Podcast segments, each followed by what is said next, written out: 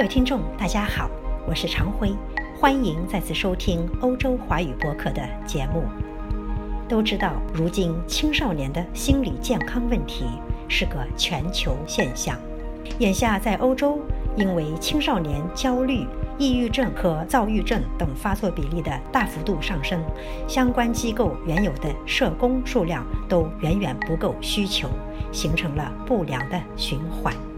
究其根源，欧洲青少年的心理问题错综复杂，表现形式也越发具有挑战意味。就主播在欧洲的观察，这些问题大多与孩子的个性、网络游戏、社会交友以及学校环境相关。家庭教育如何改善，以减少社会负面的影响因素？对于青少年的教育，欧洲人的理念是信任和尊重。有句德国谚语叫做 “Controller ist gut, Vertrauen ist besser”，也就是控制是好，但信任更佳。这给了青少年大量的自由思想空间。一旦这种空间被滥用，就会出现不良后果。空间被滥用与欧洲的社会人文环境也有关联。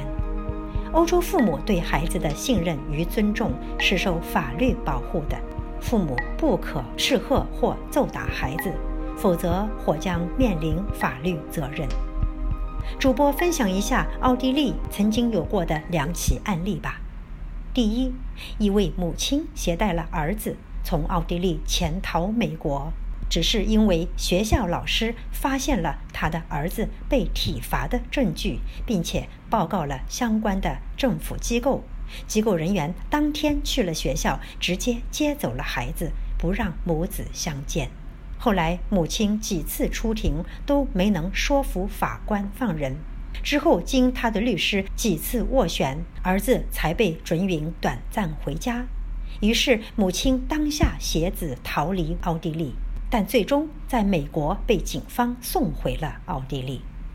第二个案例是一位成绩非常优秀的女高中生，父母奉若掌上明珠，百依百顺，却未料他因为交友不慎，吸上了毒品，于是只有辍学。许多年过去了，他依旧碌碌无为，而且需要不断回到医院就诊。家长可谓青少年健康的守门人。但家长从来都不是训练有素的上岗的。电影《Parenthood》通过演员 Keanu Reeves 曾经说出了几句让人醍醐灌顶的话：“You know, Mrs. Buckman, you need a license to buy a dog. You need a license to drive a car. Hell, you even need a license to catch a fish.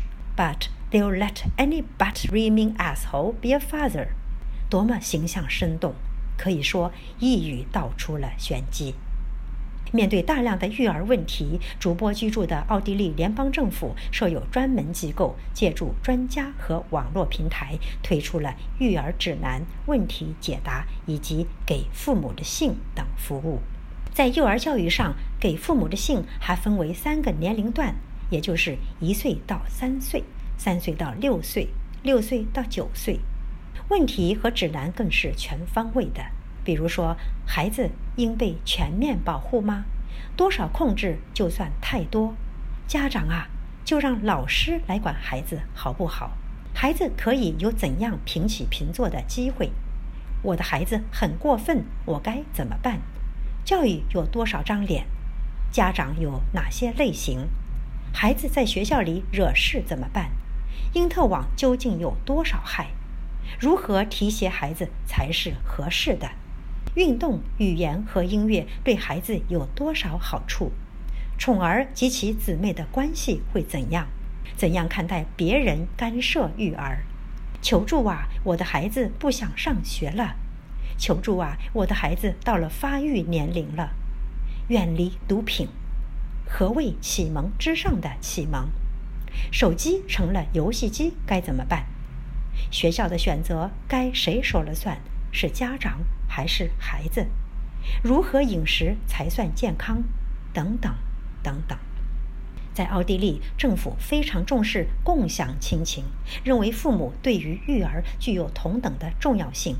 母亲产后有几个月的带薪假，可以给父亲用，也可以互相分配。如若单亲，政府还会给予更多的家庭补助。学校和社会对于有心理智障的青少年也会开许多绿灯，但并非全都容忍或接纳，尤其对沾染过毒品的人士。称职的父母当然是懂得尊重生命的父母，懂得信任孩子的父母，懂得遵守原则的父母，更是懂得因材施教的父母。但如何为人父母，并非大家都驾轻就熟，误区很多。所以，孩子各不相同的个性和性格，时而遭到父母忽略，而千篇一律的教育法肯定会引发不同的心理问题。所以，系统化的家长教育应该成为社会研究课题。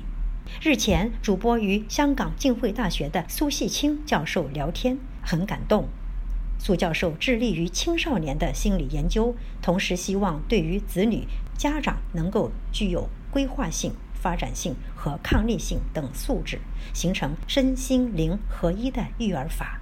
或许根据不同类型的家长设计相关课程，邀请相关专家，让家长们也去上学，上个家长学校，已经必要而紧迫了。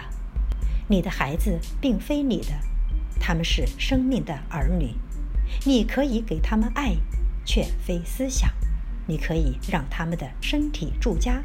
却非他们的灵魂。纪伯伦的《给孩子一诗》，父母都该去读一读。健康的社会从健康的孩子开始，健康的孩子从健康的父母开始。心智健康，身体方能长久健康。主播坚信父母教育的任重道远，也坚信家长学校的迫在眉睫。但愿有足够的有志之士携手共进，把对父母的教育事业及时推进，实现身心灵同步健康的更美好的人类社会。